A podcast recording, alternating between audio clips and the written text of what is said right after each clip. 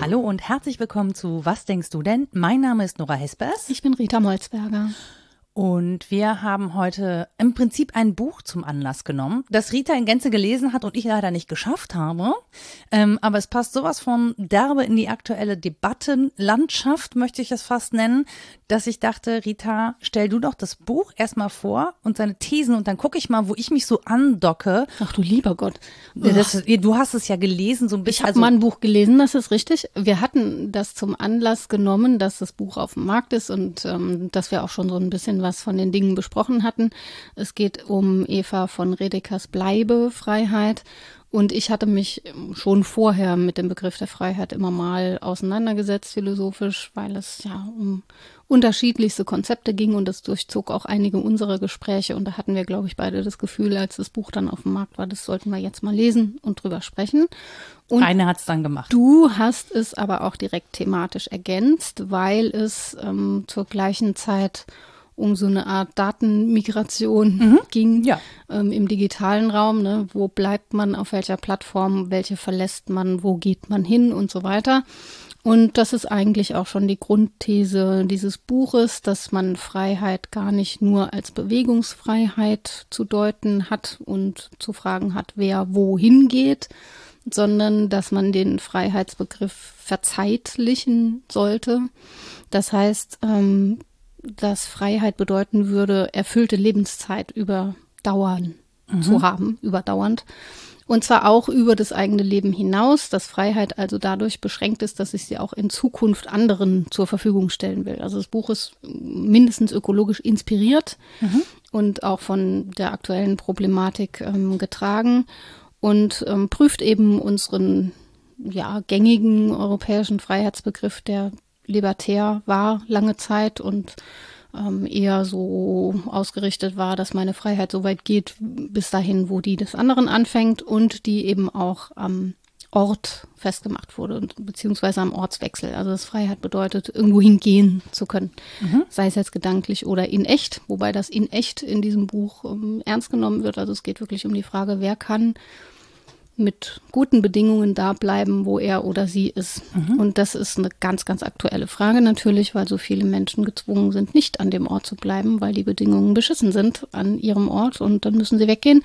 Das ist jetzt nichts, was neu ist, das ist immer wieder passiert, aber die Frage stellt sich uns in ganz großer Brisanz und ähm, ja, das bewegt Eva von Redeker und sie macht da eben einen Entwurf draus. Genau, und die Frage, die ich direkt daran hatte, ist bei Bleibefreiheit, dass ich mich so gefragt habe, okay, ist es die, also du hast schon gesagt, die Bleibefreiheit, die Freiheit zu an einem bestimmten Ort zu bleiben und ist es sozusagen auch gedacht sozusagen als, ähm, ich habe mich von einem Ort zu einem anderen bewegt, ich bin migriert und habe dann an diesem neuen Ort, an dem ich bin, eine Bleibefreiheit oder mhm. ist es so gedacht, dass sie sagt, naja, ähm, zum Beispiel, ähm, es gehen ganz viele Leute von bestimmten Orten, aber man hat natürlich auch die Freiheit zu bleiben und mhm. die muss irgendwie gewährt werden in irgendeiner Form. Genau, also es ist natürlich nicht so einfach, denn dann würde man das sofort in der Luft zerreißen, dass sie Bleibefreiheit äh, im Prinzip als Bleibezwang interpretiert. Mhm. Das ist natürlich nicht so, sondern die Reisemöglichkeit ist vorausgesetzt bei meiner Bleibefreiheit. Mhm. Das ist also ein recht reichhaltiger Begriff. Und es geht, wenn ich sie richtig verstehe, vor allen Dingen darum, mit ja, essayistischen und guten Schlagworten klarzumachen, dass der Begriff der Bewegungsfreiheit zu eng ist, aber ihn nicht jetzt über Bord zu werfen. Also es geht mhm. natürlich auch darum, einen Ort frei wählen zu können, aber nicht im Wesentlichen darum, ähm, die Welt zu bereisen, was jetzt ökologisch einfach schwieriger geworden ist. Ähm, sie sagt zum Beispiel, was hast du von einem Winterurlaub, den du machen willst, wenn es keine schneebedeckten Hänge mehr gibt? Ne? Dann ist diese Reisefreiheit nichts mehr wert, mhm. sozusagen. Ähm, und darum geht es ihr, diesen Begriff anzureichern, um die zeitliche Perspektive zum einen und ihn anzureichern um äh, Kapitalismuskritik, weil sie sagt, vieles von unserem Freiheitsbegriff ist auch nur noch Phantombesitz. Das ist das Buch, was sie auch geschrieben hat. Da imaginieren wir, dass wir irgendwas besitzen würden an Freiheiten und tun so, als wären die noch da, dabei sind die längst weg. Und Konsumfreiheit mit genau, auch, ne? Ja. Da geht es auch um Machtfragen. Wer hat die Deutungshoheit oder tut noch so, als habe er sie? Ich gender jetzt mal nicht. ähm, Obwohl die gar nicht mehr da ist. Also mhm. vieles davon sei eben auch Phantombesitz. Ja, und Freiheit ist also nach ihrem Verständnis weder lokal bemessen noch am Besitz bemessen, sondern sie deutet Bleibefreiheit als die Freiheit, an einem Ort zu leben, an dem wir bleiben möchten und können. Okay, das heißt, die einen haben es möglicherweise lieber kälter, wie ich. Die mhm. anderen mhm. finden es wärmer ganz okay, wie andere Menschen, die ich kenne. Ja, aber du hast zum Beispiel nicht die Freiheit, zu sagen, oh, es ist konstant äh, 100 Grad warm und hohe Luftfeuchtigkeit, da möchte ich leben, weil das mit deiner menschlichen Natur nicht geht. Also ja, das ist, ist das ist das ist wirklich eine Einschränkung. Ja, das und das ja. ist ihr auch wichtig, also dass die Umstände dessen, was wir an Umweltbedingungen haben und schaffen, zu beachten sind bei unserem Freiheitsbegriff, dass wir nicht so tun können, äh, als könnten wir auch das alles frei gestalten. Natürlich mhm. können wir versuchen, anderswo Leben zu etablieren, aber es wird in relativ naher Zukunft Zonen auf der Welt geben, die unbewohnbar werden. Mhm. Und das macht was mit unserem Freiheitsbegriff. Das, he das heißt, in, in, diesem Freiheitsbegriff sind auch so die naturgegebenen Grenzen ja. drin, die können verschiedenartig gestaltet sein, aber sind zum Beispiel abhängig von unserer Physis, also von unserer körperlichen Beschaffenheit im Zweifel auch, also ob wir gesund gesund sind oder krank, ob wir mhm. mit hoher Luftfeuchtigkeit gut klarkommen oder eben nicht, ob wir in ne, welche klimatischen Bedingungen wir auch brauchen, um uns bewegen zu können, um gesund zu bleiben mhm. auch. Ne? Also das, glaube ich, steckt ja auch mit drin. Ne? Wie kann man sozusagen, also wenn man gut leben möchte, ist, glaube ich, zumindest ein gewisses Maß entweder an Gesundheit oder an ähm, Healthcare, Gesundheitsversorgung notwendig. Mhm. Ne, also es geht nicht darum, dass nur gesunde Menschen äh, gut leben können, aber wenn ich eben körperliche Einschränkungen habe, psychische Einschränkungen habe, brauche ich Bedingungen, andere Bedingungen als Menschen, die diese Grenzen nicht in sich tragen erstmal, mhm. um gut leben zu können. Ähm, ich hoffe, das ist jetzt nicht ableistisch formuliert. Ich habe versucht, das äh, inklusiv zu denken. Wenn es mir nicht gelungen ist, sagt mir bitte Bescheid. Ähm, Genau, ich, also ich versuche das nur gerade irgendwie ja, alles so also, auszudefinieren ja. und zu imaginieren, wie sie das sozusagen ähm, beschreibt. Und ich finde einfach sehr spannend, die ähm, naturgegebenen Körper-Physis-Grenzen damit einzubringen und das sehr leiblich auch zu definieren. Das ist ja in dem mhm. Fall auch leiblich beschrieben, oder? Das ist jetzt vielleicht auch das, was ich da hermeneutisch reingetan habe mhm. als Leiblichkeitstheoretikerin. Das kommt schon vor, das ist nicht so ganz explizit. Also es gibt jetzt kein Kapitel, auf dem steht leibliche Freiheit oder so. Also es geht nicht so ganz explizit um äh, Beschränkungen der Freiheit im, von Seiten der Leiblichkeit, aber das ist natürlich wichtig. Also sie guckt es mehr von der Umweltperspektive mhm. her an und von unserer Sozialität und ähm, sagt, dass der Abstand zwischen dem Freisein des Einzelnen und der Gemeinschaft auch geringer wird, wenn man mhm. Freiheit so versteht, weil das logischerweise aneinander rutscht. Also ich lebe nicht meine Freiheit so weit es geht bis an die Grenzen, da wo der andere anfängt aus. Kommt drauf an, wie reich du bist, ne? So, ja, das ist aber nicht der Freiheitsbegriff, den sie mhm. vorschlägt, mhm. sondern sie denkt es von vornherein als Gemeinschaftsbegriff, in dem ich schaue, ähm, wie Freiheit denn lebbar ist. Und das ist, das sehe ich auch so, eine sehr leibliche Perspektive auf die Sache.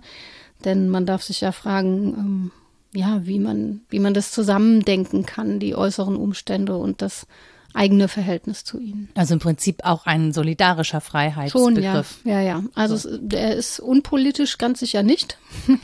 Er ist weniger explizit politisch wie zum Beispiel der Freiheitsbegriff bei Hannah Arendt, an mhm. den ich direkt dachte. Ich habe ähm, dieses im Nachlass gefundene kurze Stück von Hannah Arendt auch nochmal angeschaut, die Freiheit frei zu sein. Mhm. Da hatten wir kurz mal drüber gesprochen. Und sie macht es ja sehr deutlich und systematisch auch sehr klar, dass ähm, frei werden was andere oder Befreiung was anderes ist als Freiheit und macht diese äh, Kämpfe eben auch als Vorstufe von einem im engeren Sinne politischen Leben deutlich. Mhm. Bei Eva von Redeker ist es so, dass sie die Kämpfe sieht und auch zukünftige kommen sieht, ähm, aber jetzt nicht so klar unterscheidet zwischen der Phase der Befreiung und der eigentlichen Freiheit. Das ist bei ihr vielleicht ein bisschen eher zusammengedacht als bei Hannah Arendt, die ich, ich finde das sehr klar, wie Hannah Arendt das systematisch vorlegt und bei Eva von Redeker ist es eher essayistisch. Das sind vielleicht auch stilistische Unterschiede. Ja, aber es sind ja auch äh, Unterschiede in den Kontexten. Ne? Also ja, ich klar. glaube, dass Hannah Arendt unter Befreiung da nochmal eine ganz andere Referenz macht äh, vor, ja. vor, dem Hintergrund der Shoah, als das Eva von Redeker macht. Ja, wobei beide auf Existenzialismen verweisen. Ne? Mhm. Es geht bei beiden um Lebbarkeit und nicht mehr Lebbarkeit von Freiheit. Und bei Hannah Arendt ist jetzt in diesem Stück vor allen Dingen auch prävalent, dass sie ähm, die verschiedenen Freiheitskämpfe vergleicht, den in Frankreich und den in Amerika und sich anguckt, was davon übrig bleibt und sagt, selbst wenn eine Revolution, wir müssen Revolution erstmal verstehen, mhm. sie schreibt so vor dem Hintergrund der Kuba-Krise und Schweinebucht und so, wir müssen erstmal Revolution verstehen als einen Befreiungskampf und selbst wenn der schief geht, selbst wenn das in Tyrannei endet, bleibt aus dieser Phase der Wunsch danach, politisch zu leben, mitzubestimmen, mhm. sich aktiv einzubringen. Und wenn es nur das ist, und das motiviert Menschen eben Freiheitswesen sein zu wollen und das heißt politische Wesen sein zu wollen. Und bei Eva von Redeker ist das ja sozusagen schon vorausgesetzt. Also sie geht eigentlich von einem politischen Menschen aus, mhm. so wie ich sie verstehe. Ähm, weil sie auch den Umständen gemäß sieht, dass wir eigentlich gar nicht mehr unpolitisch auf äh, das, was bei uns so passiert, reagieren können. Also das kann man de facto noch, aber mm, ja, das ist unmöglich, wenn man näher hinguckt. Ich finde das einen super spannenden Gedanken, weil wenn man sich sozusagen die Themen anguckt, die gerade verhandelt werden, gesellschaftlich, wir haben unglaublich viele Reibungspunkte gerade mhm. und es wird unglaublich viel verhandelt und in meinem Dafürhalten, also diese Themen waren schon immer da und waren für viele Leute auch immer schon, ne, je nachdem, wie sie davon persönlich betroffen waren, waren sie immer da. Ähm, aber ich habe zumindest gefühlt in einer Zeit gelebt, die unpolitischer war. Ich würde fast sagen, so über die letzten 20 Jahre, so zwischen Ende der 90er und Anfang der 2020er war sie unpolitischer. Es hat sozusagen, also in meiner Wahrnehmung hat das so um 2012, 13, 14 angefangen so anzuziehen, dass mehr mhm. Debatten in die Öffentlichkeit geraten sind. Gerade haben wir ganz viele Debatten, die so parallel geführt werden auf ganz vielen verschiedenen Ebenen ähm, die auch zum Beispiel, da haben wir heute drüber geredet, ganz witzig, ähm, bei der Fußball-Weltmeisterschaft in Katar zutage mhm. getreten sind. Ne? Da merkte man plötzlich, okay, es geht hier um ganz viele politische Themen und zwar menschenrechtspolitische Themen. Ne? Ja. Es geht ganz viel um Menschenrechte und eigentlich ist es so groß, dass sich niemand diesen, diesen Diskussionen entziehen kann, weil zum Beispiel Fußball so viele Menschen interessiert und vereint mhm. und die sozusagen vor diesen Themen die Augen nicht mehr verschließen können. Und mhm. da ging es ja um alles Mögliche, also um, um Menschenrechte im Sinne von Arbeit, ArbeiterInnenrechte, ähm, Rechte von Menschen aus der LGBTQ Plus äh, Community, ähm, Rechte von Frauen auch zum Beispiel. Es ging um Klimapolitik, es ging um äh, um Ökonomie, also um, um äh, Korruption und mhm. Kapitalismus oder Superkapitalismus. Es ging um Geopolitik. Also da steckten super viele Themen drin, die alle verhandelt worden sind und ähm, an denen man eigentlich nicht wirklich vorbeikam. Also man konnte sagen, ich habe keinen Bock, mich damit auseinanderzusetzen, aber sie waren nicht zu ignorieren, weil sie ständig thematisiert worden sind. So. Mhm. Und das zeigt ja schon, dass irgendwie Bewegung drin ist, dass so Reibung drin ist und das daran ja auch, wenn wir über Menschenrechte reden, reden wir über Freiheitsrechte, dass da Freiheitsrechte verhandelt werden in einer bestimmten Art und Weise. Und ähm, das finde ich halt vor dem Hintergrund ganz spannend zu sagen, Leben wir eigentlich jetzt in einer politischeren Zeit? Ist es politisch herausfordernder? Haben wir jetzt mehr als vorher die Notwendigkeit, uns zu positionieren? Auch zum Beispiel, weil Klimaprotest in unserem Alltag stattfindet und viel mehr Menschen äh, betrifft. Ne? Also mhm. es ist was anderes, ob Menschen in Lützerath demonstrieren in großer Menge, aber das stört nicht unseren Alltagsfluss. Wohingegen, wenn sich Menschen, KlimaaktivistInnen an der Straße festkleben und den regulären Straßenverkehr ähm, blockieren und äh, zum, zum Erliegen bringen, dann betrifft es sehr random ganz viele Menschen gleichzeitig, die mhm. sich diesem Thema nicht entziehen können. Ja, es ist auf jeden Fall so, dass es diese Inseln der Unschuld nicht mehr gibt. Der Sport war, äh, den hat man lange so behandelt, als sei er das, mhm. insbesondere mhm. Fußball, das war der nie. Ne? Mhm. Aber seitdem das sichtbar ist, es ist so ein Stück auch hinter dieser Erkenntnis kann man nicht zurück, wenn man das einmal gesehen hat, dann kann man ganz schlecht verdrängen und sagen, la la la, ne, ist alles cool, ich kaufe mir Och, mal eine Ich finde, das mit der Verdrängung funktioniert super. Ja, aber dann verdrängt man etwas, also das etwas ja. ist halt trotzdem da. Ne? Und ähm, das ist wahrscheinlich schon ein Signum unserer Zeit, dass wir das nicht nur theoretisch eingesehen haben, dass die Welt vernetzt ist und alles zusammenhängt, sondern dass wir das sehr real erleben. Ich weiß nicht, ob das jemals anders war, aber es ist schon so, dass es zum neuen Grad von Bewusstheit geführt hat. Ob jetzt bei allen Menschen und überall auf der Welt vermag ich nicht zu sagen, aber es ist schon so, dass man die Debatten beobachtet und sich über den Grad der Komplexität ähm, zum Teil freut und zum Teil wundert, dass das dann doch keine Berücksichtigung findet, obwohl es Aber es führt dezidiert zur Diskussion, also Ja, zur genau. Diskussions- und Zündstoff auch. Ja, ja, ja. Und einige wollen dem dann auch gerne entsagen und das wieder loswerden. Das ist ja die Gegenbewegung. Mhm. Ja, ne? Wir wollen jetzt genau. wieder einfacher und die ganzen Verkomplizierungen nicht nur sprachlicher Natur, sondern auch sonst, die wollen wir alle nicht haben. Ähm, was auf jeden Fall auch angekommen ist, ist, dass es nicht nur diese Inseln der Unschuld nicht gibt, sondern überhaupt kein außerhalb des Systems. Es gibt nichts, was irgendwie imaginiert werden könnte als der Ort, an dem Freiheit dann sein könnte.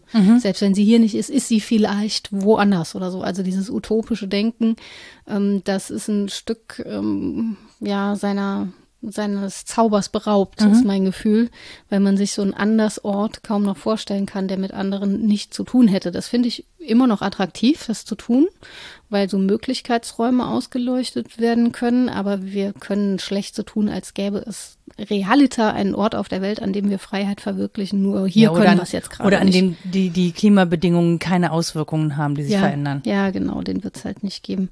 Und ähm, witzig, dass du auch das Sportbeispiel bringst, das kam mir auch direkt in den Sinn, weil es ja bei ähm, Bleiben oder sich bewegen um Statik und Dynamik ging. Mhm. Das habe ich einen klugen Sportwissenschaftler gefragt, ob er was dazu zu sagen. Aber der ist ja jetzt gerade nicht hier. Wo ist er Jetzt denn? muss ich, das weiß ich doch nicht, der hat ja seine eigene Bewegungsfreiheit. Bewegt sich ständig, den kriegen wir nicht ans Mikrofon. geht er gerade irgendwo, weil er behauptet, dass im Gehen die, äh, die eigentliche Freiheit läge. Aber es ist ja wirklich, ähm, für mich war das so aus dem Krafttraining kommt, ne, Stabilisierung ist Statik und Dynamik, also beides zu machen, dynamische Liegestütze und aber auch Halteübungen und so, da habe ich direkt wieder in Metaphern gedacht. Man zittert auch dann, wenn es statisch ist. Ja. Und hat Bewegung. mach mal Plank. Und da bist du natürlich keine Plank, sondern da sind dann Mikrobewegungen Ja. und so. Ähm, die Stabilisierung erfolgt ja auch darüber, dass man ausgleicht und so. Und ich glaube, dass das in Bezug auf Freiheit so ähnlich ist. Also ich will jetzt nicht zu groß ziehen mit dieser Embodiment-Theorie, kommt man dann auch in so leicht esoterische Sphären. Aber es Ja, ist oder schon so, ableistische, ne? So, also. ja, genau. Aber es ist schon so, dass Statik und Dynamik sich ja schön das Händchen reichen. Und wir deswegen auch Modelle denken dürfen, in denen beides vorkommt. Also, dass Freiheit eben nicht nur die Freiheit ist, gut an einem Ort zu sein oder nur die Freiheit, sich ständig zu bewegen, dass sie nicht nur alleine ist und ich kann entscheiden, was ich will, dass sie aber auch nicht nur von den anderen herkommt, die mir Freiheit einräumen, das wäre ja eh eine Frage, wer das macht, sondern dass all diese Modelle ineinander gedacht werden müssen und dass wir natürlich aber auch Fixpunkte für Veränderung brauchen. Also wenn ich keinen Anhalt irgendwo habe und keinen, meinen Hebel nicht ansetzen kann, dann wird es auch schwierig. Also wenn alles nur fluide ist, dann ist auch nichts ähm, Da muss mit man der halt Bewegung einfach mal gewonnen. jemanden festbinden. Ja, sich selber muss man binden. Und das ist tatsächlich auch so ein ganz alter Begriff von Freiheit, der mir aber wichtig ist und der, glaube ich, systematisch. Bindefreiheit. Autonomie, ja, die Freiheit, sich selbst an etwas zu binden. Das ist schon. Wenn ich mich, wenn ich nicht bereit bin, mich freiheitlich an was zu binden, dann flottiere ich so durch die Gegend. Aber wo soll ich Anhalt finden, um auch zu sagen, jetzt habe ich mich ein Stück weit bewegt. Wenn ich nur in Bewegung bin, kann ich das nicht messen an irgendeinem Fixpunkt. Und ich fand das, wie gesagt, ganz überzeugend, den Freiheitsbegriff zu verzeitlichen. Das hat natürlich auch einen Moment, weil das vorher so explizit niemand gesagt hat. Aber ich halte es für wichtig, ähm, das nicht nur zu dynamisieren, sondern auch völlig deutlich zu machen. Das tut sie ja auch, dass damit ähm, die Fragen von Statik und ähm, Dableiben und ähm, Freiheit eben auch als Unfreiheit verstehen, nicht außer Acht gelassen werden dürfen. Denn sich freiwillig einer Unfreiheit zu ergeben, ist eben auch eine Form von Freiheit. Und das halte ich für wichtig, sonst kann man sie missverstehen und dann wird das komisch, ne? Also wenn man jetzt sagt, na ja, die will so den Kapitalismus loswerden, ein Rezensent hat das hat so ein bisschen spöttisch gesagt, na ja, die spricht dann lieber von Vergemeinschaftung von Vermögen und sagt, ich mache eher kurz, das klingt dann flauschiger als das hässliche Wort Enteignung. Das ist schon so. Also ja, man muss dann auch darüber reden, wer was behält, wo Stabilität ist und wo Dynamik sein soll. Man könnte aber auch mal darüber nachdenken, ob nicht die Gemeinschaft enteignet wird durch, mhm. also wenn man ja, ketzerisch klar. ist. Ähm, das sind wir ja nicht. Wir sind hier ausgeglichen, nein, nein. differenziert und also dialogisch, ein anderer, dialogisch, genau, eben. Was ich halt so spannend fand, ist, ähm, dass bei mir mit diesem, mit dieser Bleibefreiheit eine ganz andere Diskussion direkt verknüpft war, obwohl sie mit dem Buch, glaube ich, erstmal vornehmlich nichts zu tun hat, weil ich es nicht gelesen habe. Aber es gab ja eine Diskussion, die ich damit in Kontext gebracht mhm. habe, nämlich die Diskussion darüber, wer bleibt eigentlich auf Twitter Schrägstrich X, ja. warum, wieso, weshalb, ja. kann man das unterstützen. Hintergrund ist einfach, dass wir gerade erleben, dass jemand eine Plattform gekauft hat und diese Plattform umbaut zu etwas anderem. Das heißt, im Prinzip das Land, in dem wir alle gelebt haben, als digitale Avatare, als ne, mhm. Abbilder von uns selber in einer bestimmten Form. Ähm, in diesem Land wurden neue Regeln eingezogen und es ist sozusagen ein neues, eine neue Herrschaft eingezogen. Ist es auch eine neue Landschaft? So hatte ich das verstanden. Das, genau, das, das Ding ist halt, dass eben ähm, diese neue Herrschaft eine neue Vision mitbringt, wie diese Landschaft auszusehen hat, also mhm. diese digitale Landschaft, in der ja, wir uns ja, bewegen, neue Regeln einzieht und das natürlich diese Landschaft massiv verändert. Mhm. Also zum Beispiel ähm, ist Datensicherheit nicht mehr gegeben, weil ganz viele EntwicklerInnen entlassen worden sind. Mhm. So. Es ist auch nicht mehr die Sicherheit gegeben, bestimmte Gesetze und Rechte durchzusetzen weil zum Beispiel keine Content-Moderation mehr stattfindet. Also mhm. die Verträge mit den Subunternehmern, die ähm, sozusagen die Content-Moderation zur Verfügung gestellt haben, das wird ja sehr häufig leider auch in Ländern eben mit weniger Ressourcen vergeben, wo man sozusagen sehr günstig unterbezahlt ähm, Personal herbekommt, das mhm. dann eben diese, und das ist tatsächlich so, diese Drecksarbeit machen muss, den Müll im Internet aufzuräumen. Wir hatten ja hier zu Gast Cleaners. auch, genau richtig, die beiden, die The Cleaner gemacht haben. Ähm, Moritz Riesewig und Hans Block, die da auch diesen Film gemacht haben. Und da gibt es, glaube ich, auch ein Buch zu. Auf jeden Fall, Content-Moderation ist wirklich äh, Dirty Work und ähm, sozusagen, da ist nicht nur dann sind Menschen arbeitslos geworden, was total schlimm ist. Ähm, auf der anderen Seite haben die aber auch Jobs gemacht, die total ausbeuterisch waren. Also von daher ähm, ist das so ein zweischneidiges Schwert, darüber nachzudenken, ist nochmal ein anderes Thema. Aber das heißt eben auch, dass bestimmte Inhalte auf dieser Plattform nicht mehr vorgefiltert werden. Das mhm. macht dann künstliche Intelligenz und die ist nicht besonders zuverlässig. Es kam zu Datenleaks, also es kam dazu, dass zum Beispiel Menschen, die ähm, angegriffen worden sind und deswegen ihr Profil auf privat gestellt haben, sodass nur noch eine ausgewählte Community auf diese Inhalte zugreifen kann, dass sie doch plötzlich von allen gesehen worden sind und das Mobbing neu angefangen hat mhm. und sie mhm. wieder neu in die Öffentlichkeit gezogen worden sind.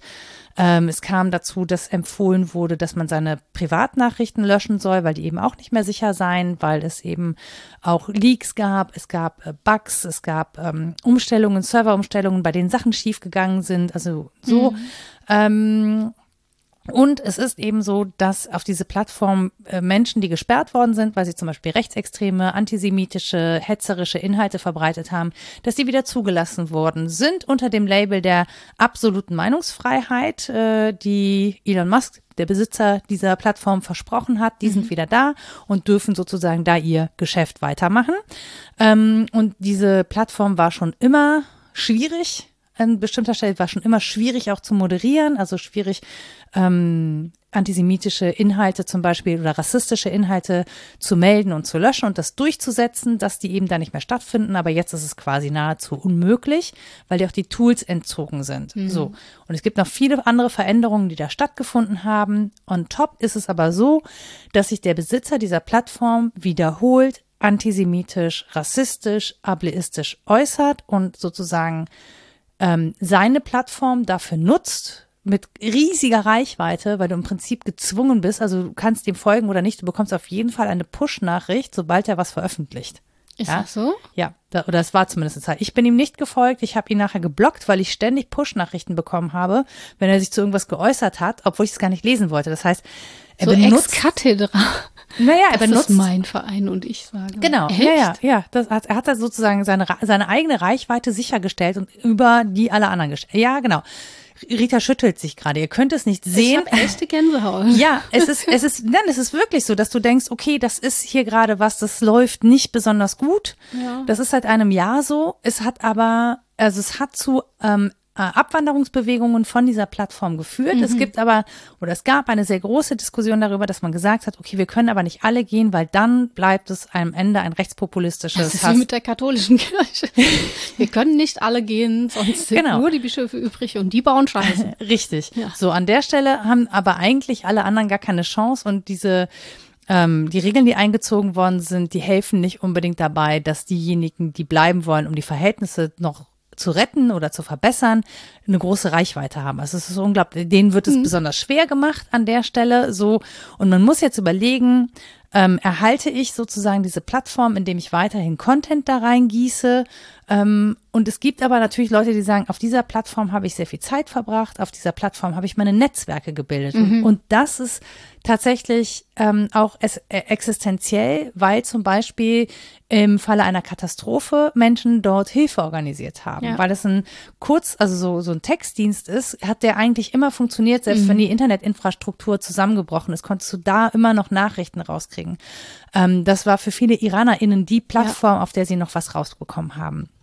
Das heißt, es sind einfach Infrastrukturen zerstört worden durch die Veränderungen, die für viele Menschen existenziell waren und weshalb auch viele Menschen gesagt haben, ich muss da aber bleiben, mhm. weil ich diese Plattformen brauche, weil ich diese Netzwerke brauche, weil ich da eine Community gefunden habe, die ich, also wo soll ich hin? Die ist nirgendwo anders. Mhm. Und dann habe ich halt darüber nachgedacht, wie absolut kann man das jetzt denken, dass man sagt, okay, aber in diesem Land ähm, erleben wir gerade was, ja, das wirklich ganz schrecklich ist.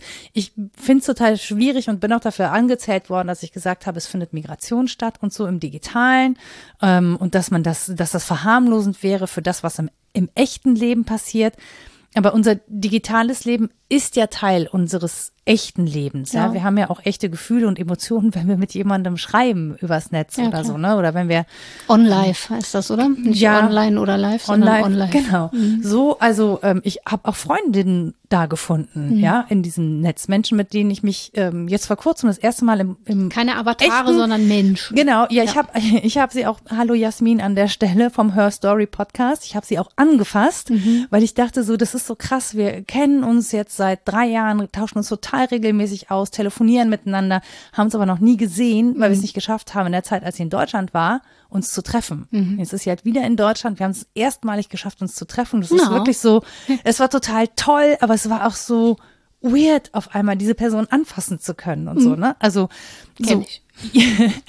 und und das ist aber und ich finde das so ähm, ich finde das so spannend da reinzugucken und zu sagen okay das ist vielleicht nicht eins zu eins vergleichbar mit, ich muss mein Zuhause verlassen und trotzdem, Nein. und trotzdem finde ich, ist da, lässt du ja was zurück, eine Community zum Beispiel zurück, ne? Es gibt ja strukturelle Ähnlichkeiten. Natürlich ja. kann man sagen, das ist in der Qualität ganz anders, das stimmt, und auch in der Eskalation nochmal anders. Aber dass sich Menschen verlassen fühlen, wenn das wegbricht zum Beispiel, dass sie ihre Unterstützungsnetzwerke verlieren äh, und so weiter, das ist ja schon auch alles real und eine Problemlast, die dann zu schultern ist. Und Freiheit kostet teuer, haben wir, glaube ich, schon ja, mal gesagt. Ne? Genau. Ne? Das Problem ist ja auch, dass insgesamt von ja, digitalen Tools nicht sehr viel mehr zu erwarten ist. Erstmal, wenn die KI uns überholt, mag das anders sein, aber noch ist nicht viel mehr zu erwarten als Wahlfreiheit. Also so ein, ne, so ein Dropdown-Menü. Es ist ja voreingerichtet, mhm. was du wählen mhm. kannst. Mhm. Und du hast das Gefühl, freiheitlich zu entscheiden. Aber du entscheidest eben nicht darüber, wie die Struktur ist mhm. oder wer wie das Menü gestaltet oder so. Das machen ja nur diejenigen, die es programmieren. Und das ist, glaube ich, neuralgisch, dass Menschen das Gefühl haben, sie würden ganz frei entscheiden, wo sie das Häkchen setzen ähm, wen sie was sehen lassen, wer wie viel mitkriegen darf und so. Das aber mit Wahlfreiheit eigentlich noch keine, Amartya Sen würde sagen, äh, substantive Freiheit, wesentliche Freiheit äh, realisiert ist. Mhm. Das ist nicht so. Also wir wählen aus, aber wir wählen nicht über unsere Wahl aus. Mhm. Und das wäre eigentlich das, was wir brauchen, weil also bei ihm heißt es, das Fundament unserer sozialen Wirklichkeit, die ja auch digital sein kann. Das, ist ja, das heißt ja nicht umsonst Social Media. Mhm. Muss eigentlich die freie Entscheidung sein, aller, die hier teilnehmen, das sind schon nicht alle, die da teilnehmen können, aber nee. da machen wir mal eine Klammer drum, aller über den Wert und Unwert der Optionen, über die mhm. ich entscheide. Und das habe ich nicht. Ich habe ja nur die Entscheidung, bleibe ich jetzt bei diesem Dienst oder gehe ich zu einem anderen Dienst. Ich habe aber nicht die Freiheit zu sagen, ich will den Dienst aber so und so haben. So ist es nicht gestaltet und deswegen ist es von vornherein eben ein sehr eingeschränkter Freiheitsbegriff, der hier hm, ins Leben kommen kann. Genau, und die, aber das, worauf ich halt so ein bisschen bei Bleibefreiheit halt abgehoben bin, ist, ähm, kann man eigentlich verlangen, dass Menschen, also dass Menschen aus moralischen Gründen die Entscheidung treffen, da wegzugehen, weil sie eben die Freiheiten oder die Wahlfreiheiten mhm. ähm, nicht akzeptieren wollen und trotzdem aber da bleiben, mhm. weil sie sozusagen für sich erstmal keine Alternative sehen oder weil der Verlust der Kontakte, die sie da haben, noch schwerer wiegt als der Verlust der Freiheiten mhm. und der Wahlfreiheiten, den sie da erleben. Und auch als äh, noch schwerer wiegen als die Bedrohungen, die dem gegenüberstehen, zum Beispiel. Mhm. Ja, darüber eine moralische Entscheidung fällen zu sollen, ist schwierig. Ne? Das ist nicht zuletzt auch ein naturalistischer Fehlschluss aus dem, was ist, ein Sollen zu folgern. Das müssen Menschen dann für sich entscheiden, wie viel sie tragen können, wie viel ähm, Unbequemlichkeiten im Leben noch lebbar sind, wenn man das aufgibt ähm, und welchen Preis man dafür zahlt. Man kann sich sicher nicht moralisch verdonnern, das jetzt zu lassen, natürlich nicht. Aber äh, ich würde schon verlangen wollen von einem Anbieter, dass zumindest so weit offengelegt wird, dass ich entscheiden kann. Mhm. Also, dass ich eine Informationsdichte bekomme, die mir erlaubt, eine qualifizierte Entscheidung zu treffen. Und ich glaube nicht mehr, das ist eigentlich der Fall. Nee, das ist definitiv nicht der Fall. Und was ich mich halt frage, ist, ich entscheide da ja auch trotzdem mit, also wenn es so etwas wie eine Konsumentinnenentscheidung gibt, ähm, für andere. Also ich sozusagen, indem ich bleibe, mache ich schon eine Aussage darüber, ähm, was oder wie viel wert mir die Freiheiten oder die eingeschränkten Freiheiten der anderen sind. Also auch da ähm, gibt es, glaube ich, einen solidarischen Maßstab. Und ich glaube auch, dass man das nicht normativ aufladen kann. Also man kann da kein Sollen draus ähm, formulieren, aber vielleicht ein wünschenswert wäre? Na, es wäre auf jeden Fall sinnvoll, was wir eben gesagt haben, offen zu legen, dass ähm, die Diskussion darüber, ob man bleibt oder nicht, ähm, wie viel Freiheit man hat zu gehen oder nicht, nicht nur eine persönliche Entscheidung mhm. ist und die moralische mal außen vor, sondern dass es politische und ökonomische Aspekte sind, die da entscheidend im Hintergrund stehen, ohne dass sie offengelegt werden. Es geht aber ganz offensichtlich ja um politische Meinungsbildungsprozesse und es geht darum, dass damit Geld verdient wird. Und wenn man das nicht offenlegt, dann bleibt es vielen auf der Benutzeroberfläche ja erstmal ja so halbbewusst oder das, das ist was, was leicht zu verdrängen mhm, ist. Total. Ähm, aber das macht natürlich sehr viel mit der Plattform selbst, dass sie politisch und ökonomisch motiviert ist. Und da muss man sich ein Stück entscheiden, wie, wie weit man da mitgeht, wie weit man sich selbst noch als frei empfindet, wenn man teilnimmt, welche anderen Arten von Freiheit man aufgibt, wenn man nicht teilnimmt und so weiter. Das ist ja mein täglich Brot, dass ich dann nicht mitmache und dann einerseits mir sagen lassen muss, dass es faul und feige ist, so im kantischen Sinne da nicht mitzumachen oder andererseits gesagt zu kriegen, ja, das ist war richtig konsequent. Es ist weder das eine noch das andere nach meinem Empfinden. Es ist viel auch Unvermögen dieser Welt gegenüber. Wenn ich mir die angucke, verfalle ich in Schockstarre, deswegen kann ich das nicht. Es ist traumatisierend zu und, leben. Ja, und ja. es ist eine Form von negativer Freiheit, die ich so nicht leben will. Und mit negativ meine ich hier so die, die quantifizierbare Freiheit, die, die man bemessen kann. Mhm. Die ist in vielen Bereichen super wichtig. Aber ich will nicht so tun, als wäre das mein politisches Leben. Das ist nicht so.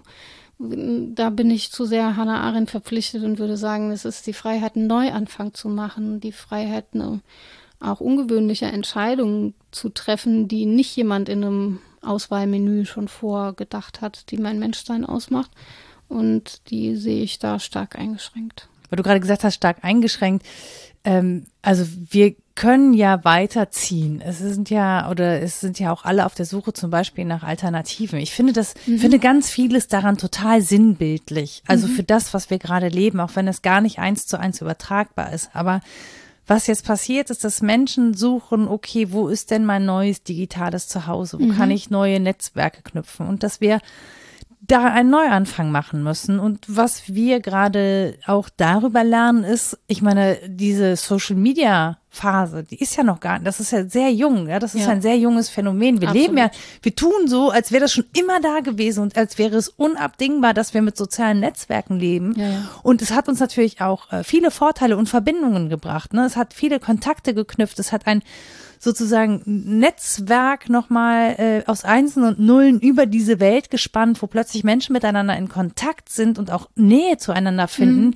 die physisch erstmal ganz weit auseinander liegen und die sich wahrscheinlich nicht mal durch Brieffreundschaften getroffen hätten. Ja, also das ist schon, und das war auch schon vorher mit Blogs und so der Fall, aber das hat sich, dieses Netz hat sich sozusagen massiv verdichtet. Mhm aber ich habe das Gefühl, wir lernen gerade, wie fragil diese Netze sind. Und mhm. ich meine, in meinem Leben ist es auch nicht das erste Netzwerk, das ich verlasse und, und das zusammenbricht. Ne? Also bei StudiVZ, weiß nicht, ob das noch jemand kennt, damals, wo man gegruschelt hat. Ah, ja. richtig gruschel hieß es. Genau, wo man gegruschelt hat und so. Da war ich nicht lange. Dann kam halt relativ schnell. Da war niemand lange. Dann haben wir vor den Zwischenprüfungen immer geguckt, ob jemand mit rechts angegeben hat bei Politik. Schrecklich. Und auf jeden, ja. ja, aber auf jeden Fall kam dann irgendwie so Facebook, ne? Dann war Facebook lange so ein Ding. Da bin ich jetzt auch gar nicht mehr so viel. Ich vermisse es auch gar nicht so dolle, obwohl noch viele andere Menschen da sind, so, ne? Aber ich mhm. bin da so ein bisschen rausgewachsen und nutze aber aus diesem Kosmos natürlich andere Dienste, bei denen ich mich eher bewege und bei denen ich eher Kontakte halte und so. Oder auch süchtig reingezogen werde, whatsoever. Es gibt Dienste, die ich äh, komplett ignoriere, ja, mhm. wie zum Beispiel TikTok oder so, da will ich dann auch nichts mit zu tun haben, auch wenn ich einsehe, dass man auch darüber viele Menschen erreichen kann, dass auch das ein Netzwerk ist, aus dem viele Menschen ähm, Kontakte, Inspiration und so weiter ziehen. Ähm, das ist schon alles da und, und man lernt gerade so, glaube ich, dass das keine Beständigkeit hat. Also, dass das so up und down geht. Ähm, und dass diese Netzwerke immer und immer wieder sich aufbauen und zusammenbrechen und die einen halt schneller und die anderen langsamer mhm. und dass wir, also je häufiger das passiert, dass dieses Aufbauen und Zusammenbrechen und dann jedes Mal verliert man so einen Teil dieser Kontakte, aber man kann mhm. sie häufig eh nicht übersehen. Also 8000, 9000 Menschen kann ich nicht übersehen. Es gibt einfach einen Bruchteil davon, mit denen ich im, im engeren Austausch stehe. So. Ja. Ähm, Vielleicht ist da die Frage ja sinnvoll, was bleibt. Bleibe ja. Freiheit. Ja, ne? wenn, genau. wenn so viel zusammenbricht und neu aufgebaut wird, weggeht und neu anfängt und so. Und man darf ja danach fragen, was so Konstanten im Leben sind. Und ähm, ich weiß, dass das irgendwie romantisierend wirkt und naiv, aber meiner Erfahrung nach sind es auch in den Biografien, die sehr viele Brüche erfahren und Ortswechsel, meistens die real gelebten Beziehungen zueinander. Mhm. Menschen, die einander kennen und die lange Kontakt halten. Du wirst es wissen aus deiner Biografiearbeit mit der Familie, die auch über auch alte Medien, die Festnetz telefonieren oder weiß ich nicht, Briefe schreiben. Kenn ich nicht so. mehr, was? Ja. Kassette? Hast du Kassette gesagt? Ja, nun auch alles noch. Oder wie ich schon gesagt habe, irgendwie, wo du weißt, die Freundin ist jetzt im Wochenbett, dann stellst du Nudelsalat vor die Tür und gehst wieder und klingelst einmal so. Wenn das möglich ist und in, in deiner Range, aber vor Ort, in den wenigen Quadratkilometern, die man so schaffen kann, mhm. zu Fuß oder mit dem Rad oder wie auch immer, kann man ja schon gegenseitige Fürsorge leben. Und natürlich ist es ein Gewinn, dass man nicht nur so örtlich gebunden ist. Natürlich ist Bewegungsfreiheit total wichtig. Aber das, was real an Freiheiten miteinander realisiert wird, ist, beginnt meistens auf relativ engem Raum, meiner mhm. Erfahrung nach. Und das ist eben auch ein Aspekt von Bleibefreiheit, so glaube ich, wenn ich es richtig verstehe, dass wir uns Orte schaffen müssen, an denen wir bleiben können und an denen wir anderen das Leben auch ermöglichen, die da auch bleiben können und zwar miteinander. Also ich hatte es eben schon mal gesagt, ähm, bei Amartya Sen heißt das wesentliche Freiheit, mhm. Substantive äh, Freedom. Und da werden eigentlich zwei Aspekte zusammengebündelt, nämlich der, man nennt es den Möglichkeits- und den Prozessaspekt, dass man einerseits fragt, welche Möglichkeiten von Freiheit gibt es denn überhaupt? Jetzt real oder digital? Welche Möglichkeiten wären da? Und welche Prozesse müssen in Gang kommen, damit wir das realisieren? Und die zwei Fragen sind eigentlich entscheidend dafür, dass wir dann miteinander Freiheit leben können. Und bei ihm sind es fünf. Das ist immer schön, wenn man so erstens, zweitens, drittens mhm. sagen kann. Aber da ist viel dran von dem, was wir jetzt besprochen haben. Er sagt, das erste sind die politischen Freiheiten, also mit zu entscheiden, eine Stimme zu haben, wählen zu können. Ähm, zweitens ökonomische Einrichtungen, also das politische und ökonomische, wie schon besprochen. Dann soziale Chancen. Kann ich mich bewegen im sozialen Geflecht an eine Stelle, an die ich will, oder ist das unmöglich? Und dann kommen aber noch hinzu viertens Transparenzgarantien und fünftens soziale Sicherheit. Mhm. Und die ist eben digital auf solchen Plattformen sowieso ganz schwer zu schaffen. Ja. Glaube ich, weil das, das heißt Social Media, aber es ist ja nicht sozial im engeren Sinne. Es ist eben digital sozial. Das hm. ist schon, schon nochmal anders. Und Transparenzgarantien sind auch total schwierig, weil die Verschleierung so leicht machbar ist. Ja und nein, wobei mir gerade einfällt oder wobei ich da sinnieren muss über dieses föderale Netzwerk Mastodon, das ja versucht, genau ja. das herzustellen ja, und an, zu ja. leben, eben um zu sagen, okay, auf diesem Server, wenn du dich hier anmeldest, dann stimmst du den und den und den mhm. Bedingungen zu, wenn du dich da anmeldest, dann passiert das und das. Ähm, in seiner Komplexität ist es durchaus schwieriger, wenn man das denn will, ne, zu durchdringen als andere Netzwerke. Jetzt ja. muss man aber dazu sagen, dass ohnehin die wenigsten Menschen sich die Mühe machen, die Komplexität der Netzwerke zu durchdringen, weil es auch nicht notwendig ist, um sich darin zu bewegen. Um ja, sie es zu ist, benutzen, um sie nicht. zu benutzen. Nein. Genau. Ich muss das alles gar nicht verstehen. So und trotzdem ist das aber, glaube ich, der der Ansatz beim Mastodon und bei diesen föderalen Netzwerken eben eine gewisse Form von Transparenz zu schaffen. Mhm. Zum Beispiel, dass, ähm, dass dein Server von Personen gehostet werden, die du im Zweifel sogar darüber kennenlernen kannst, denen du dann vertrauen musst, weil alles, was du in die Welt gibst, können die eben über dieses Server einsehen. Mhm. Ja, also auch wenn es eine Privatnachricht ist. Jetzt muss man sagen, das ist bei den großen Plattformen genauso und sie können das sogar noch an Dritte weiterverkaufen. Mhm. Ähm, Ökonomie. Richtig. So, ohne dass du weißt, an wen das weitergeht. So, das kann dir natürlich auch auf Mastodon passieren. Es kann auch sein, dass irgendwie so ein Server ähm, äh, überfallen wird und geleakt wird und was weiß ich. Ne? Also, aber das auch das passiert bei den Großen. Im Zweifel ist es im Kleineren transparenter, weil du dann eine Info bekommst, Achtung, du musst dein Passwort ändern. Wir mhm. sind, ne, das, bis das bei den Großen passiert, ist das meistens anderthalb Jahre später und dann gibt es eine Meldung. Äh, Facebook sagt übrigens, es sind 1,8 Milliarden Datensätze gestohlen worden vor anderthalb Jahren. Und musste so. ich nicht kümmern, ja. lief ja weiter. Ja, ja, aber die wenigsten Leute also äh? leiten daraus ja zum Beispiel eine, eine Handlung ab oder so, ne, sondern denken sich so, ja, pf, keine Ahnung, ich weiß ich nicht, weiß nicht mal, was das bedeutet, was das für mich persönlich bedeutet, bin ich jetzt betroffen oder nicht, wer hat denn jetzt meine Daten, keine Ahnung, äh, verändert das was in ich meinem Alltag? Ich ganz oft die Grundhaltung, kann ruhig jeder alles wissen, hab nichts zu verbergen. Ja, auch das, ne? Das, auch ja, das in dem, ich habe sehr viel zu verbergen. Ja, in demokratischen Ländern mag das auch immer noch so sein. Man weiß halt auch nicht, ne? Also so wie wir sehen können, dass ja. auch ein Netzwerk nicht demokratisch bleiben muss, können mhm. eben auch andere äh, Gebilde, äh, soziale Geflechte nicht demokratisch bleiben. Das ist immer eine Frage der Zeit. Äh, anscheinend gibt es da Pendelbewegungen und wir befinden uns gerade in einer.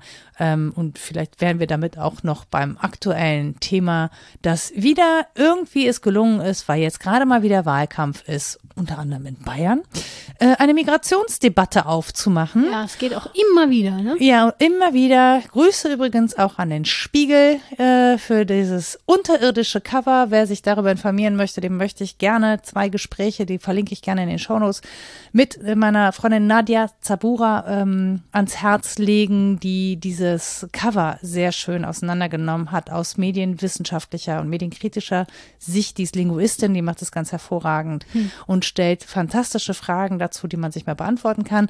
Aber genau das, ne? Also auch da sehen wir gerade, ähm, wessen Freiheiten werden eigentlich verhandelt ähm, oder sind, hält man für verhandelbar?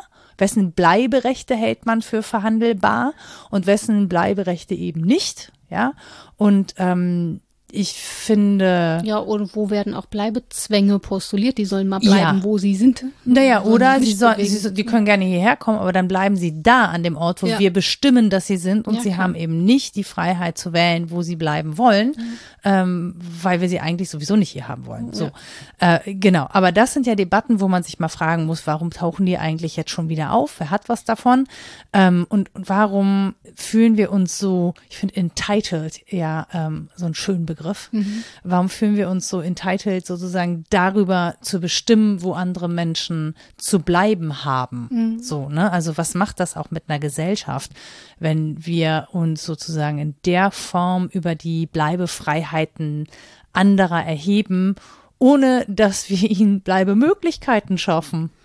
Ja, also von Redeker würde ganz sicher argumentieren, dass das Reste unseres alten Freiheitsdenkens ist, das sie ja für problematisch hält, nämlich, dass wir über unsere Rechte bestimmen und dass das sehr individual gedacht ist, aber natürlich nicht individual im Sinne von jeder für sich, sondern ähm, am, an am Einzelnen orientiert, aber im Zweifel lauter Einzelne, die zusammengehören und die sehr genau wissen, wer die sind, die nicht dazu gehören. Mhm. Ne? Das ist ja. schon der alte Freiheitsbegriff, den man da verteidigt hat. Und wie gesagt, ähm, das schält sie sehr schön raus, finde ich. Handelt es sich da vielleicht um Phantome. Das mhm. ist gar nicht wirklich so. Aber solange die als Narrative immer wieder erzählt werden oder so als Gespenster daherkommen, wo ganz viele meinen, dass sie sie sehen, das wie bei des Kaisers neue Kleider. Mhm. Solange du behauptest, der hat prächtige Gewänder an, dann ist das auch so. Solange du behauptest, das ist unsere Freiheit, darüber zu bestimmen, wer hier rein darf und wer nicht, dann das schafft Realitäten. Ne? Und ähm, das ist ja genau der Ansatzpunkt ihrer Kritik, dass das im Prinzip die Welt unlebbarer mhm. macht. Und zwar für viele. Ja, Am Ende absolut. dann auch für uns selbst. Also ja. wir müssen eigentlich einen sozialen Freiheitsbegriff denken und ins Leben holen, damit es äh, für uns, aber auch für künftige Generationen überhaupt noch ein lebbares Leben gibt. Aber wenn du sagst alter Freiheitsbegriff, ne, es scheint ja ein sehr aktueller Freiheitsbegriff zu sein, auch wenn der jetzt als alt gelabelt ist. Das heißt, ähm, ist der neue Freiheitsbegriff so neu, dass ihn Nein. noch nicht alle kennen? Also ne, Nein, die sind nebeneinander immer ja. gewesen, aber es gibt schon eine große Tradition in ähm, insbesondere in Westeuropa im Zuge der Aufklärung ist ja auch logisch, wo man sich frei gemacht hat von Unfreiheiten, die man als einschränkend erlebt mhm. hat, also eine Befreiungsfreiheit zu denken. Das ist ja logisch, dass ich die ähm, von Fremdbestimmungen ähm, lösen will. Mhm. Das hat eben historische und systematische Gründe. Und die Aufklärung hat eben auch sehr aufs Individuum gesetzt und auf die Einsicht des Einzelnen, die gleichwohl als universelle Vernunft gedacht wurde. Damals hat das noch funktioniert, dass man sowas wie in Kategorien postuliert hat, die wir alle im Denken teilen, wo man jetzt sagen würde, na ja, Vernunft gibt es in sehr vielen Formen. Aber ähm, ich glaube, dass es Sinn hat zu fragen, was uns denn vergemeinschaftet. Was mhm. ist uns denn allen gemeinsam? Man kann schlecht argumentieren ohne ein drittes, das uns alle verbindet. Wenn jetzt jede und jeder und alle selbst bestimmen, wie sie Freiheit so leben wollen, das wird einfach nicht funktionieren, weder theoretisch noch praktisch. Also ist es sinnvoll, danach zu fragen, was uns alle bestimmt und Früher kam man dann vielleicht dabei raus, es ist eine universelle Vernunft, aber vor allen Dingen die, die eben herrschaftsförmig mhm. dann bestimmt hat, wo es lang geht. Klammer zu. Und heute muss man vielleicht, und das ist das Neue, sagen, was uns alle betrifft, ist unsere bedrohte Leiblichkeit, unsere bedrohte Umwelt. Klafki würde sagen, das ist ein epochales Schlüsselproblem. Wir können uns jetzt ausschießen als Menschheit, mhm. nicht als Einzelne und ein paar wenige Millionen. Wir können uns als Menschheit abschaffen und das ist schon unser epochaltypisches Schlüsselproblem, auf das wir zu antworten haben. Und dann hängen eben unsere großen Begriffe, ja nicht nur Freiheit, aber eben vor allen Dingen auch Freiheit äh, damit zusammen. Nicht mehr so sehr mit der Frage, was wäre vernünftig, sondern mit der Frage, was ist denn noch lebbar? Die Menschheit als ein Haufen von Lemmingen, die mehrfach versucht, sich von der Klippe zu stürzen. Ja, das haben die Lemminge ja angeblich gar nicht gemacht, sondern Disney hat die da runtergeschubst quasi. Das machen gar nicht so viele Lemminge. Uns, unsere, unsere Sehgewohnheiten sind nur leider. Ja, und das Spiel. Das, es gibt ja dieses Spiel ja, ja, Lemminge, deswegen äh, ja, müssen wir auf diese virtuellen Lemminge verweisen. Ja. Aber so ein bisschen ähm, also ich meine, klar, wenn man sich so die große Entwicklung anguckt, dann hat man sich schon dahin entwickelt, dass sozusagen für mehr Menschen mehr Freiheiten lebbar sind, mehr Bewegung. Also wir haben eine äh, in bestimmten Teilen der Welt eine riesige Möglichkeit geschaffen an Mobilität, an ähm, an, an Beweglichkeit, ohne dass wir das zum Beispiel Migration nennen müssen. Ne? Also wenn wir einen deutschen Pass haben, dann haben wir eine sehr große Mobilität und auch eine sehr große Bleibefreiheit, je nachdem, ja, wir wo haben wir so ordentlich hinwollen. dafür Ressourcen verballert, dass wir uns überall hinbewegen können. Ne? Genau, Ja. absolut. Aber das, ähm, also so, wenn man jetzt mal vom Pass her denkt, zum Ja, Beispiel, klar. haben wir eine große Bewegung und aber auch eine große Bleibefreiheit. Also wir haben gar nicht viele Probleme, irgendwo zu bleiben. Das würde aber niemals als Migrationsbewegung sozusagen ähm, gelabelt werden. Wohingegen das, wenn das von woanders kommt, ne, wird das oder außereuropäisch kommt, dann wird es als äh, Migrationsbewegung ähm, festgehalten, äh, weil es schon einen Unterschied gibt, wer wohin Bleibefreiheiten darf. Ja, weil es Und politisch finde und ich- ja. ökonomisch vorbestimmt ist. Genau. Ja, der eine ist ein Tourist und der andere ist äh, jemand auf der Flucht. Das Genau. Ist, ja, ja. Naja, Tourist oder jemand, der eben ähm, ein, ein Expert, ja, jemand, der sozusagen aus beruflichen Gründen das Land wechselt, so und ähm, selbst wenn du hochqualifiziert bist und dann aber flüchten musst, dann bist du eben kein Expert mehr, sondern dann bist du halt äh, aller deiner Stati, Status beraubt, sozusagen. Status, ne? Ja. ja Status beraubt. und- U-Deklination. ich liebe sie. Lange nicht mehr gemacht. Ähm, und hast halt gar keine, ähm, ja, oder den, sagen wir mal, der Zugriff auf die dir eigenen Menschenrechte wird sozusagen nicht nur reglementiert, sondern bevormundet, würde ich das so gut. Und das ist ein Ja. Gedankenexperiment, das äh, John Rawls vorgeschlagen hat und das ich für sehr sinnvoll halte bei der Frage nach Gerechtigkeit. Das wäre der nächste große Begriff nach Freiheit. Man möge sich doch am Tisch zusammenfinden und ein System entwerfen, das gerecht ist. Und zwar so, dass niemand der Beteiligten, die das diskutieren, vorher weiß, welche Position er innerhalb dieses Systems er oder sie beziehen wird. Das System muss so eingerichtet sein, dass jede mögliche Position für dich okay wäre, die du da entwirfst.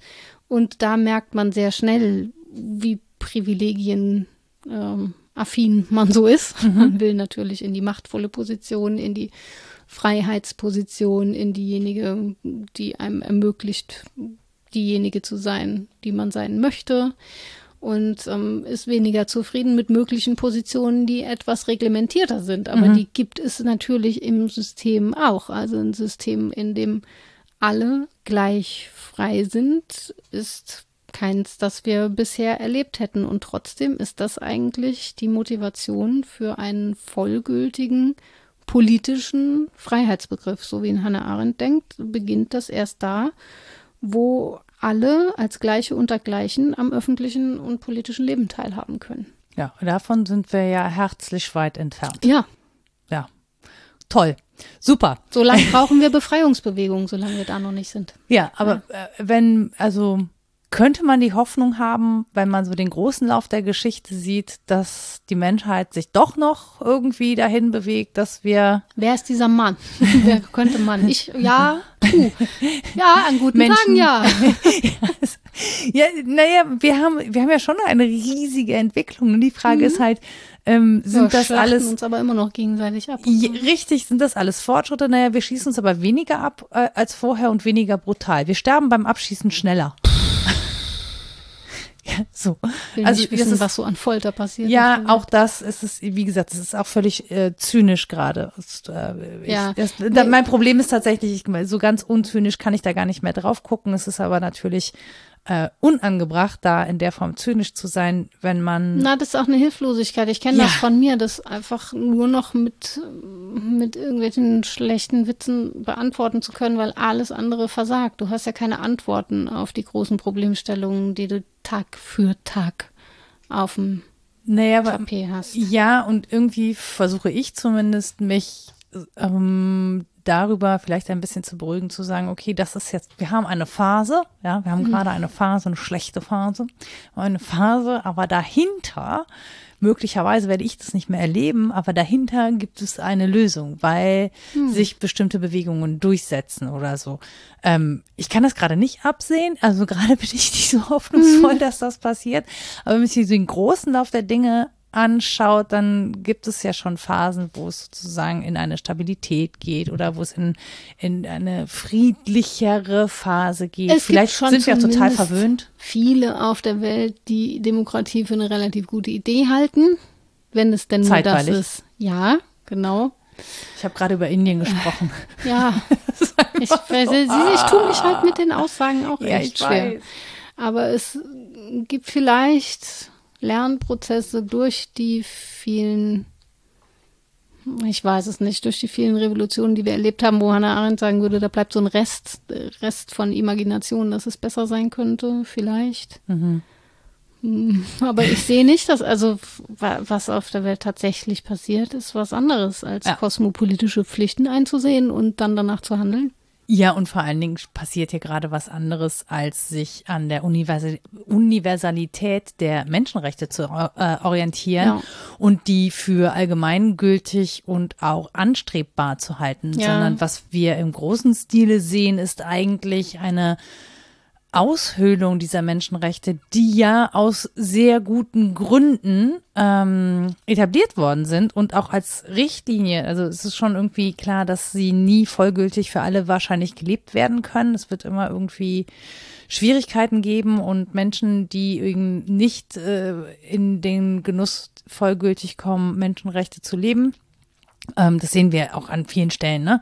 Aber das als Maxime aufzugeben, das hatten wir ja auch, das habe ich auch neulich nochmal verlinkt, ne? Humanismus, also das als Maxime aufzugeben, halte ich für unglaublich gefährlich. Es ist aber genau das, was gerade passiert. Also es werden an vielen Orten in verschiedenster Form äh, Menschenrechte zur Diskussion gestellt und auch abgeschafft. Also sei es das Recht auf Selbstbestimmung des eigenen Körpers bei Frauen, sei es das Recht auf Selbstbestimmung, ähm, in, also ne, wie ich mich, ähm, mit welcher Identität ich mich ausdrücken möchte, ja, sei es das Recht eben zu bleiben, wo es mir gut geht, ja, und nicht da bleiben zu müssen, wo es mir nicht gut geht. Ähm, da hängen wir an ganz vielen Stellen und ja, es, äh wie hättest du das denn jetzt gerne noch positiv gewendet? Immerhin haben wir ein Bewusstsein dafür. Ja, immerhin, also das wir diskutieren. Ich glaube, ja. also ich glaube, dass was man daran zumindest positiv sehen kann, ist, dass es ein Bewusstsein dafür gibt, dass es auch ja. immer noch die Gegenbewegung gibt. Also dass nicht alle, ähm, also es ist eine gefühlte Mehrheit, die behauptet, sie sei gerade äh, mächtig, aber es melden sich immer noch und auch zahlreich Stimmen, die dagegen arbeiten, die dagegen aufstehen und aufbegehren, die haben wir alle. Also ja. die sind da. Man muss jetzt halt einfach gucken oder jeder und jede von uns muss jetzt einfach gucken, ähm, wie wir es, wie es uns gelingt, da eine, ähm, eine Geschlossenheit hinter zu entwickeln, auch wenn wir nicht in den Details übereinstimmen, aber dass wir sagen, ähm, dir, das ist der Entwurf, den wir in Zukunft leben wollen, weil wir das Gefühl haben, anders ist Leben nicht mehr möglich. Also ja. Das Ding ist, die Frage ist, bekommen wir jetzt den Popo hoch? Mhm. Ja, um zu sagen, okay, das ist ja schön und gut, dass ihr hier gerade den Quatsch hier diskutieren wollt. Wir haben aber ein anderes Problem. Ja, dieses Problem heißt ein lebbares Leben für alle. Das heißt eben auch für uns hier sein, an der Stelle darf man dann möglicherweise egoistisch sein und sagen, ich möchte hier auch gut gerne weiterleben können, gerne gut weiterleben können. Mhm. Ich kann nicht mehr sprechen. Mhm. Auf jeden Fall, ähm, dass man das sozusagen als Konsens nimmt und sagt, okay, wie kann das möglich sein in der Gestaltung der Umwelt und in der Wahrung der Menschenrechte aller und nicht ähm, einiger weniger. Ja. Ja, ja, das ist schon der Grundzug des Freiheitsbegriffs, der hier angedeutet wird. Sehe ich auch so, aber ich bin, ich bin da total bei Bourdieu. An schlechten Tagen lese ich den Satz eher resignativ, an guten Tagen lese ich ihn als Ermöglichung, wenn er sagt, das einzige Freiheitsmoment ist das bis ich glaube in der Übersetzung heißt es tatsächlich ein bisschen Appetit. Appetit? Ähm, das kleine Moment von Freiheit liegt in der Reflexion meiner Unfreiheiten. Mhm. Immerhin. Und in die der anderen. Ähm, mich einzudenken und einzufühlen, ist ja beides Empathie, hm, ist sicher auch eine Möglichkeit, unfreiheitlichen Strukturen auf die Schliche zu kommen und sie da zu benennen, wo sie Menschen wehtun. Und das ist einerseits ganz wenig. An schlechten Tagen finde ich, das ist ganz wenig. An guten Tagen denke ich, das ist immerhin was. Mhm. Ähm, und es ist vor allen Dingen unverzichtbar, denn was du ja auch äh, gesagt hast, und da waren wir uns, glaube ich, auch schon mal an dem Punkt einig, war, dass wir das Ideal nicht aufgeben dürfen, nur weil es nicht umgesetzt ist. Ja. Also warum sollen wir jetzt sagen, ach, das hat gar keinen Sinn, über Freiheit zu sprechen, ist doch scheißegal, ob Bleibefreiheit oder Bewegungsfreiheit ist sowieso nicht vorhanden. Das ist dann der naturalistische Fehlschluss. Andersrum, nur weil es nicht da ist, ähm, heißt es nicht, dass das nicht sein soll. Mhm. Da müssen wir, glaube ich, am Ideal festhalten und zusehen, dass wir irgendwas davon noch auf die Kette kriegen. Ich kriege im Moment nicht viel auf die Kette. ja. Ja, absolut. Also auch da, ne? Also es ist äh, das Zeit zum Beispiel begrenzt ist. Ja, also Verzeitlichung keine, des Freiheitsbegriffs. Ja, ja, keine ja, ja. Zeitfreiheit haben sozusagen. Mhm. Das ist schon auch Teil des Ganzen. Ne? Also auch ja. Lebenszeit begrenzt. Es gibt so Phasen im Leben, da merkt man das stark. Ja, total. Aber wenn die eigene schon so begrenzt ist, dann will ich die natürlich wenigstens den Nächsten ermöglichen. Das ist so mein Gefühl. Wenn ich das schon als gehetzt erlebe und im Prinzip gar nicht ähm, als gelebtes Leben, sondern als abgearbeitetes Leben. Mhm dann möchte ich aber für die Nächsten und die anderen, ich möchte allen bitte ein lebbares Leben ja. an die Hand geben, wenn das irgendwie ginge. Mir selber natürlich auch, so egoistisch bin ich schon, aber ich wünschte es auch den anderen. wir haben Je uns mehr heute davon, desto schon Zeit gewünscht. Ja, das stimmt. vielleicht machen wir ein Schleifchen drum. Genau. Wir machen ein Schleifchen um diesen Podcast genau. vielleicht an der Stelle. Und bleiben noch fünf Minuten einfach in Ruhe sitzen. genau, wie beim letzten Mal. Ja. Nein, aber ich dachte, ähm, vielleicht schaffst du es, ein kleines Fazit über die Wirren dessen zu ziehen, was ich hier noch mit eingeworfen habe. Um, äh, ja, also wir haben den Begriff der Freiheit angeguckt und wir haben ihn mit Eva von Redeker angeguckt. Wir haben historisch systematisch festgehalten, dass der Begriff, wie wir ihn benutzen, im Wesentlichen der Aufklärung verpflichtet ist und deswegen ein sehr individualistischer ist und haben besprochen, dass wir, wie von Redeker das auch vorschlägt, ihn dynamisieren in Hinblick auf Gemeinschaft. Also, dass wir nicht bei individueller Freiheit bleiben, sondern einen gemeinschaftlichen Freiheitsbegriff brauchen. Das war das eine. Das zweite ist, der althergebrachte libertäre Freiheitsbegriff ist sehr lokal und kümmert sich darum, wer wohin gehen kann oder so. Also ist eben an den Ort gebunden. Sie bindet ihn eher an die Zeit und fragt nach Freiheit als erfüllter Lebenszeit sagt aber nicht, damit ist die Reisefreiheit irgendwie mm, vom Tisch als Thema, sondern die ist sozusagen vorausgesetzt. Sorgearbeit übrigens auch. Also es gibt so Unfreiheiten, die Freiheit erst ermöglichen und das macht ihren Freiheitsbegriff aus. Das war das Zweite. Und das Dritte war, dass wir uns die Umstände von Freiheitsbegriffen angeguckt haben und im Wesentlichen auf das Politische mit Hannah Arendt geguckt haben und auf das Ökonomische mit Amartya Sen. Ähm, und rausgekommen sind wir, glaube ich, bei dem Punkt, dass du sagtest, es gibt da so eine gewisse Analogie ähm, zwischen ja, empfunden realer und empfunden ähm, digitaler Welt. Das ist ja so gar nicht mehr, also die, so trennscharf ist es eben nicht. Aber es gibt da schon strukturelle Ähnlichkeiten und die Frage wird nicht nur moralisch zu beantworten sein, wo darf ich bleiben, wo muss ich hin, was gestehe ich mir zu an Bleibefreiheiten und wo muss ich mich auch bewegen, ähm, das haben wir dann gebunden an die an das Doppel von Statik und Dynamik. Mhm. Da war, glaube ich, die Sportanalogie ganz hilfreich. Und rausgekommen sind wir bei beim Existenzialismus. Ja, bei der Freiheit, meine Unfreiheit zu reflektieren. Vielleicht nicht mehr, aber immerhin auch nicht weniger. Immerhin, das ist doch schön. Ähm, der Literaturliste. Der Hast Literatur. im Prinzip eigentlich schon mitgenannt, aber jetzt das einmal stimmt. für alle zum Mitschreiben. Nee, eine habe ich noch gar nicht genannt, die ist aber dann auch noch dabei. Das stimmt. Also ich hatte Eva von Redeker Bleibefreiheit, das war unser Ausgangspunkt. Von da aus hatten wir Hannah Arendt die Freiheit, frei zu sein, besprochen ähm, und Pierre Bourdieu jetzt am Schluss die verborgenen Mechanismen der Macht. Es gibt eine Textzusammenstellung von Jonas Pfister, Texte zur Freiheit, das ist so ein Reklambändchen. Da gibt es einen ersten Teil über Willensfreiheit, einen zweiten über Selbstbestimmung und einen dritten über politische Freiheit, weil das eben so große Kapitel für Freiheit sind. Und zuletzt ähm, Amartya Sen, Ökonomie für den Menschen, Wege zu Gerechtigkeit und Solidarität in der Marktwirtschaft. Da ist es im Titel noch nicht so sinnfällig, dass es um Freiheit geht. Das ist aber so. Ja, und vielleicht an der Stelle auch nochmal der Hinweis auf unsere Podcast-Folge mit Aaron Lengsfeld. Langenfeld. Langenfeld, siehst du? Mhm. Lang, ich kenne auch jemanden, der Lengsfeld heißt. Aaron Langenfeld, äh, wo wir über Pizza, Bier und Willensfreiheit, Richtig. auch eine unserer Lieblingspodkarten, Postkarten, ich kann ja. wirklich nicht mehr sprechen, eine unserer Lieblingspostkarten, ähm, genau, äh, gedruckt und mit Aaron Langenfeld, Nora, ey, über Aaron, mit Aaron, Mit Aaron Langenfeld haben wir eben genau darüber gesprochen, also wie das mit dieser Wahlfreiheit ist und ob wir, wenn wir besoffen Margarita haben wollen, es gibt nur noch Margarita, ob das überhaupt Willensfreiheit ist oder nicht. Das war unser Aufhänger. Also ich glaube, eine äh, immer noch sehr beliebte Folge, die man immer wieder einschmeißen kann. Wir haben auch über den ähm, Widerstandsbegriff von Hannah Arendt zwei Folgen gemacht, die könnt ihr euch gerne anhören und über geschwimmflügelte Worte.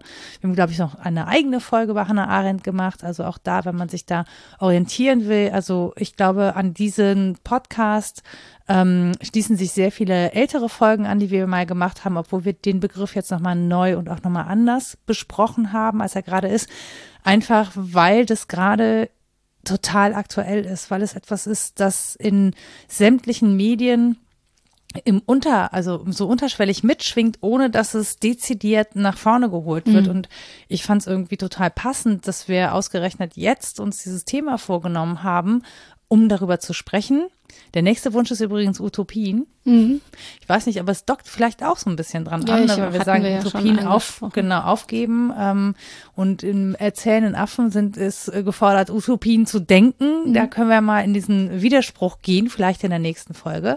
Ähm, und damit auch eine Aufforderung an euch, wenn ihr ähm, Themenvorschläge habt oder Wünsche oder Kritik und Feedback zur Sendung, dann könnt ihr uns erreichen unter rita.wasdenkstdu oder nora.wasdenkstdu Wir sind bei Mastodon unter was denkst du denn at podcasts Social. Wir haben eine Website www.wasdenkstdu Da könnt ihr uns auch Kommentare hinterlassen. Und wir haben einen, äh, eine Steady-Seite. Da könnt ihr, wenn ihr möchtet, uns einen Euro dalassen im Monat als äh, Jahresabo, sozusagen 12 Euro im Jahr und bekommt davon äh, dafür eine Folge im Monat von uns. Ähm, wir freuen uns, wenn ihr das macht, weil dann können wir davon unsere Kosten decken. Alles, was überbleibt, wird gespendet, weil wir uns gar nicht daran bereichern möchten.